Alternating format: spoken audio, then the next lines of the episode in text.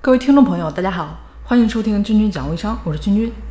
那么今天呢，啊，跟大家谈一下，我们要做一个好的微商，啊，那自然要把自己打造成真正的商人，对不对？啊，不是路边这个随便贴广告的这个小喽啰了啊，那就应该表现出来商人应有的气质啊。啊，所以呢，有些事情是不能做的，啊，那到底哪些事情呢？今天跟大家说一下，首先呢，不要把自己的产品地址、产品链接。直接就放到自己朋友圈里面，当然也不能直截了当就发给自己朋友啊。事实上，没有一个人是不反感的啊。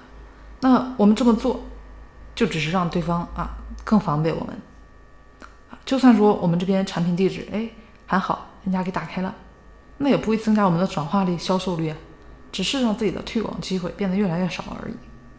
其次呢，注意一下啊，自己的这个产品九宫图，对吧？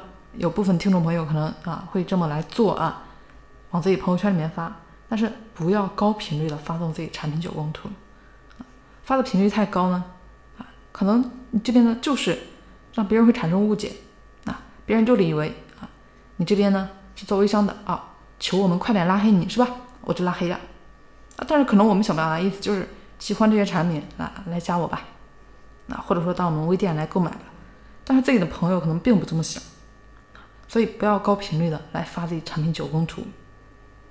那其次呢，不要卖假，啊，高仿不要卖，不要虚报价格。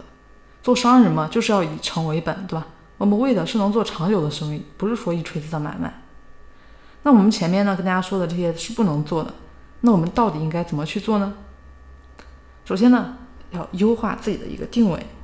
这里说的并不是说定位自己的产品，而是定位我们自身。因为朋友圈能成交的第一笔生意，大多都是自己的熟人，所以一定要找到自己的长处，不要感觉自己一无是处了。就是大家记着啊，那自己了解的、自己知道的，并不一定是其他人知道的。就比如说啊，比如说你这边呢，平时喜欢看电影啊，中外各大电影都看过，那其实自己你这边呢，对电影的了解就是自己的优势啊，利用长处来做这个朋友圈，也是潜意识对自己的一个包装嘛。那作为一个微商。我们自己呢就是企业，就是品牌，那我们就应该用自己的优势来包装自己啊。其实这也是最快的一个品牌营销方式了啊。那其次呢，我们要优化自己的产品的定位。大家应该也都有发现，朋友圈里面我们把那些刷面膜的、刷代购的啊剔除掉，只有那些真正货真价实的才是做得好的。当然，这其中呢就当属这个卖水果的，对吧？为什么他们呢？为什么他们卖的那么好呢？首先，人家及时啊，及时送货上门，而且同城呢，当日必达，对吧？人家广告就这么打的。那其次呢，你就算跨省，你也可以吃到当地人家产的这个非常新鲜的时蔬啊。最后普遍嘛，人家在朋友圈里面啊，价格低，绝对朋友价。所以说，在保证自己是优势产品的前提下，要善于利用这个朋友之间的这个关系友谊。就比如说啊，是卖衣服的啊。那我们一定呢要比这个某宝卖的便宜，人家卖三十啊，那我们朋友圈价格肯定要低一点，二十八。而且了啊，这个款式什么的我们要多包装一点，就比如说研究一些这个穿衣搭配啊什么的，然后在自己的朋友圈呢多放一点每天教人怎么搭配衣服啊这么一些细节的这个小教学啊，这样也会更容易吸引别人的关注。